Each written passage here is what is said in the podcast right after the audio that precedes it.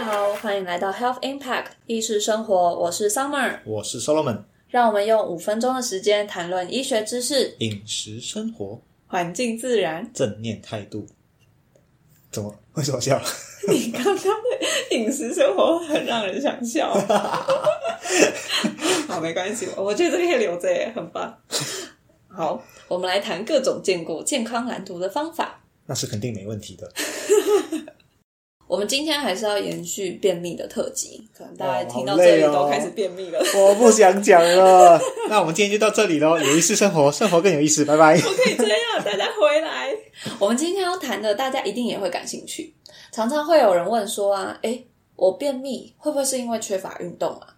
就很多网络资讯会这样说，现代人长时间坐办公室。久坐不运动造成便秘问题，你不觉得这个常常会在卖药的广告上出现吗？对，就是久坐不运动，或者是什么健康二点零啊？没有，我们也特别要说谁。很多人在看健康二点零，真的，我们超可怕的。所以，我们今天就是要来谈谈，哎，便秘这件事跟运动到底有没有关系？是不是真的应该要开始运动了呢？不管两者有没有关系，都应该开始运动了哦。我我是要讲这句吗？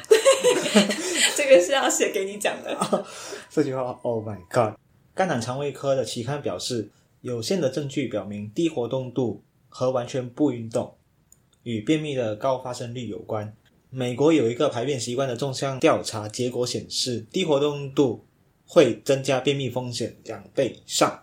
再分享一篇文章，那刚刚是关于比较偏向西方国家的，那这里就是日本的研究结果发现，每周至少锻炼两次，每次三十分钟以上的受试者，功能性便秘的风险会明显的降低。但是如果你每天只步行一个小时以上，并不能降低功能性便秘的风险。也就是说，走路不太算是运动哦。很多医师在询问患者有没有运动的时候，有啊，我我有走公，我有走公园，绕了很多圈。对，那非步行的运动，可能像是一些比较高活动度的跑步啊、游泳啊，或者是说有一些骑脚踏车啊，哎，骑脚踏车、球类这种，就是让你心跳会跳比较快的运动，那可能对预防功能性便秘是有效的。好，那我们最后就用一篇 review 来看。那它这一篇 paper 里面收录的就是两个 RCT 跟两个世代研究。总结来看啦，足够的运动是可以刺激肠蠕动，然后帮助排便的。不过，其实这两篇 RCT 的结果是相反的。一篇 paper 是说运动有效，可以帮助排便，减缓便秘，但另外一篇做出来其实是没有结果的。然后另外两个世代研究，他就讲说，诶，运动对女性，这里专指的是女性的便秘是有帮助的。然后另外一个是说，对于已经确认这个人是缺乏运动的受试者，那他如果多运动的话，他是可以改善便秘这个症状的。对那其实我们对于这个结果来说，其实没有相当的意外，或者是说觉得很难解读，就是因为我们第一个嘛，就是便秘是多重因素造成的结果。那你只改善了运动这个部分，那对于缺乏运动的患者，那如果你去运动的话，可能会有好处的。那其实基本上就是对于大部分人都会有好处的，因为大部分人都 缺乏运动。好。所以整体来说，就是运动对于治疗便秘的证据等级大概是在 Level B 的部分，那最好是 Level A。哦我在讲废话，那感觉已经还不错啦，大家要开始运动了。那这里可能大家就会好奇说，到底怎么样才算是合格的运动？那 WHO 的建议是这样子，每周至少一百五十分钟哦，相信大家这个就不过关了。好，哦，对，那第二个就是中等强度，有点喘又不会太喘。那这什么意思呢？就是你可以讲话，可以勉强的讲话，但是你没有办法唱歌。就是如果你是那种边散步啊，然后运动边高谈的阔论，对，大谈政治，上知天文下知地理，那这很明显就是 你没有在运动对对对，你没有到达中等强度的部分。那其中两次就是包含一些大肌群的肌肉训练，这里不是推荐大家就是一定要去报名健身房哦、n o 是意思是说就是你可以做平板是可以的。哎，对，或者是说做一些深蹲去训练大腿的肌肉，既有效又有效率这样子。那接下来就是再说明一下有氧运动是如何改善就是便秘的部分。那第一个有氧运动，它可以让血液流动的速度加快。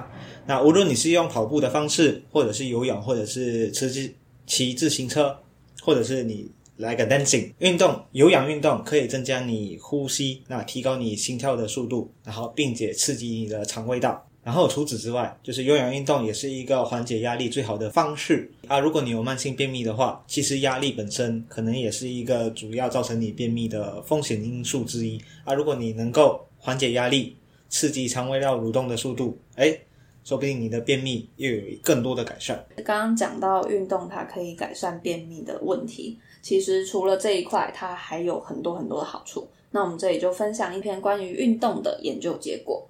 那他这里就有说啊，和没有运动的人相比，如果你每一周至少可以像是呃说快走一点五小时，它是可以降低十八趴的忧郁症风险。那如果说你把运动量再更提高的时候，可以降低二十五趴的忧郁症风险。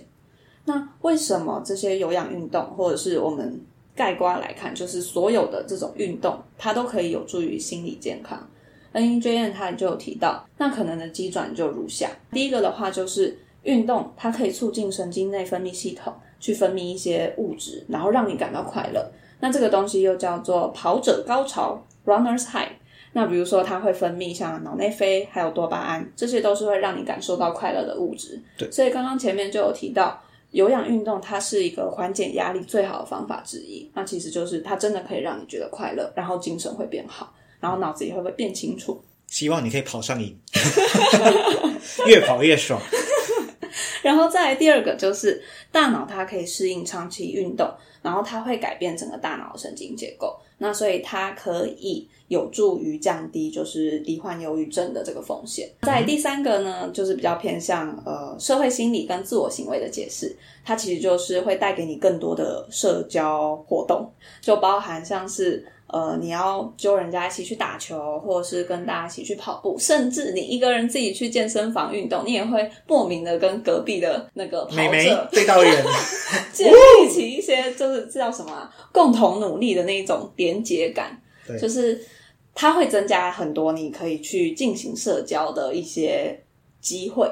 然后，所以他说这个就是可以让你呃，对于改善自我认知、身体印象，然后你整个人都会变得更快乐一些。因此，有良好固定的运动习惯，加上好的饮食习惯，包括膳食纤维的摄取、足够的睡眠时间，都是保持肠胃道健康、减少便秘、缓解便秘的不二法门哦。我这里再不厌其烦的重复一次，请说。没有，就是这些，就是这些。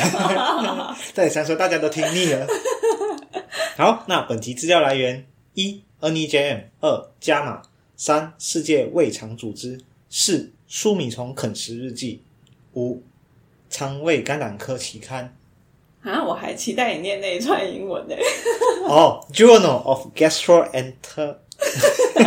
算了算了算了，好，有意思的生活让生活更有意思。谢谢大家，大家拜拜，大家拜拜，拜拜。